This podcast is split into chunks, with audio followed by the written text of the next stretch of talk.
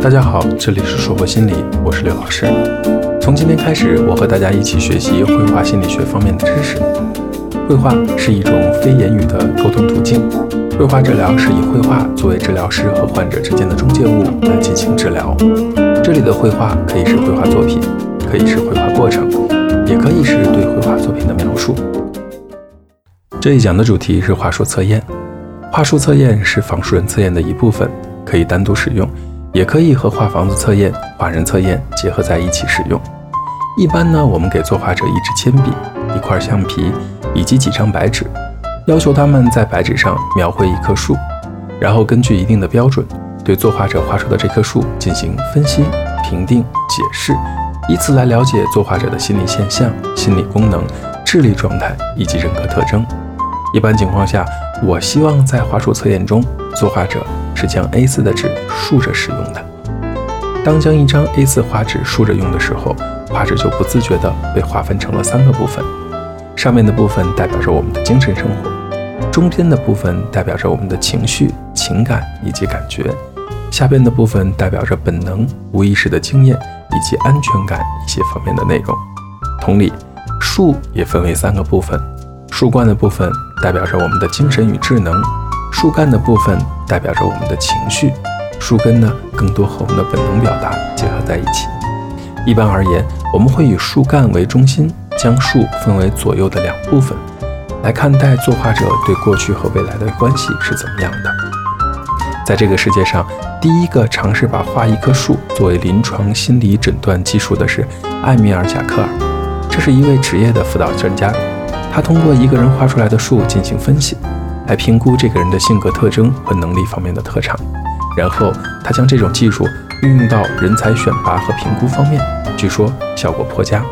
后来，瑞士的心理学家查尔斯考克就参照贾克尔的那些想法，再加上自己多年的实际应用经验，编织出了相对比较完整客观的话术心理测验。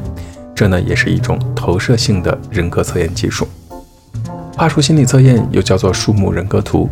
由于树的生长与人的生长具有一定的相似性，所以用树来比喻人的成长，可以让人产生丰富的联想。画树更容易表现一个人对于自我负面的感受，可以让人表现出较为原始的基本的精神层面。人类与树呢，总是存在着很多的有趣的话题，人类与树也存在着不解之缘。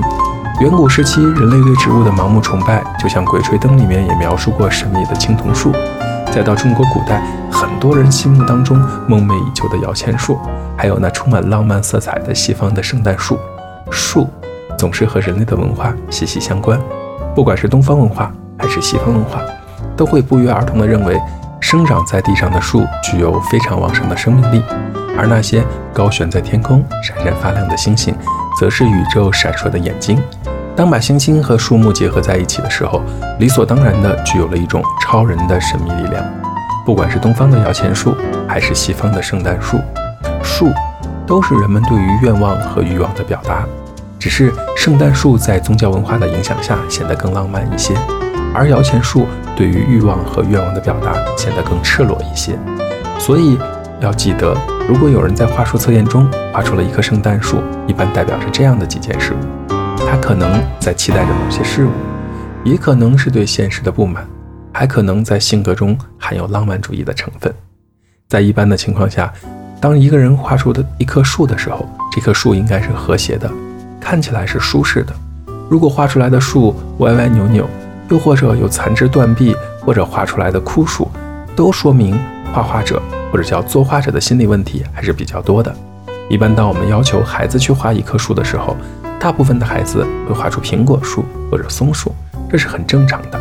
而成年人画苹果树，有可能是一种心理上的退行，心理上的幼稚化。当然，这不是唯一的。有果实的树呢，也可以代表着想要完成某种结果，达到某种目标。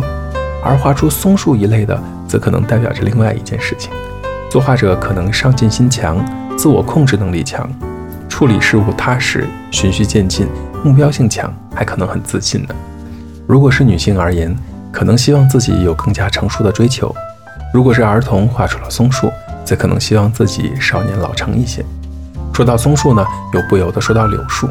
如果用性别来表达的话，一般人或者大多数人愿意用松树去形容男性，用柳树去形容女性。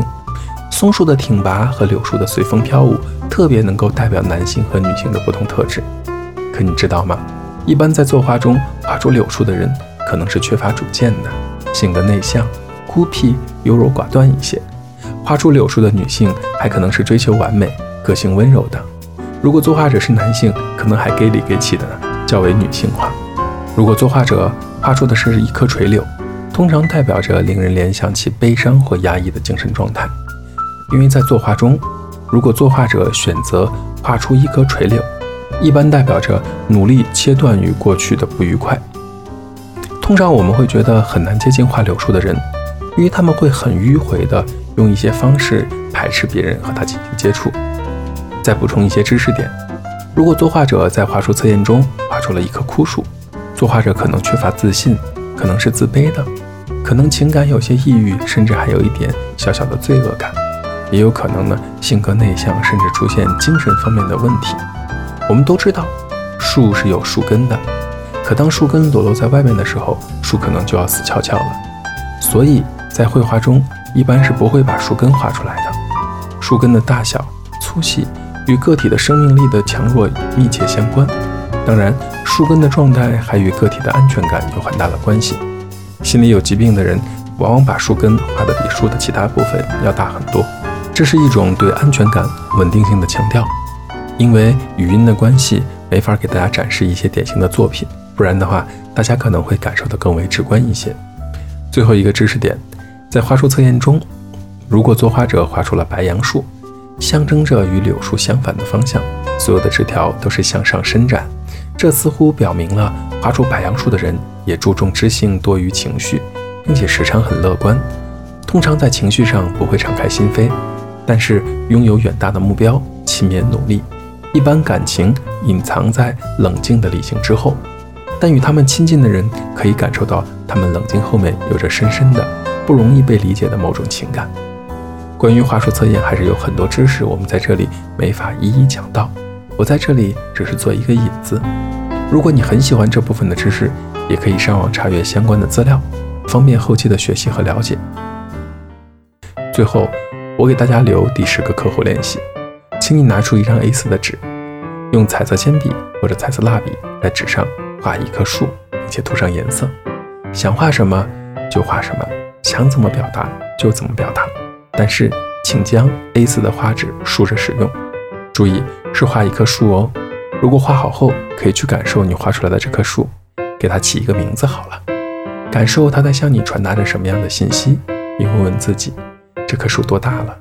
长在什么地方？它的用途是干嘛？周围有没有其他的树？如果让你为这棵树做些什么，你愿意为它做些什么呢？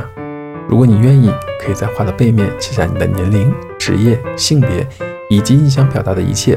发送到我们的邮箱二八零八五九二四零 hotelqq.com，会有机会得到我们认真的回复哦。这里是说破心理，我是刘老师。虽然我们只是心理学界的一棵小树苗，但是我们努力的做到我们的最好，用真诚的态度、客观专业的方式，向每一个愿意关注我们的人分享一切你想知道，而我们又恰好了解的心理学知识。请记得，不管你在哪里，世界和我陪伴着你。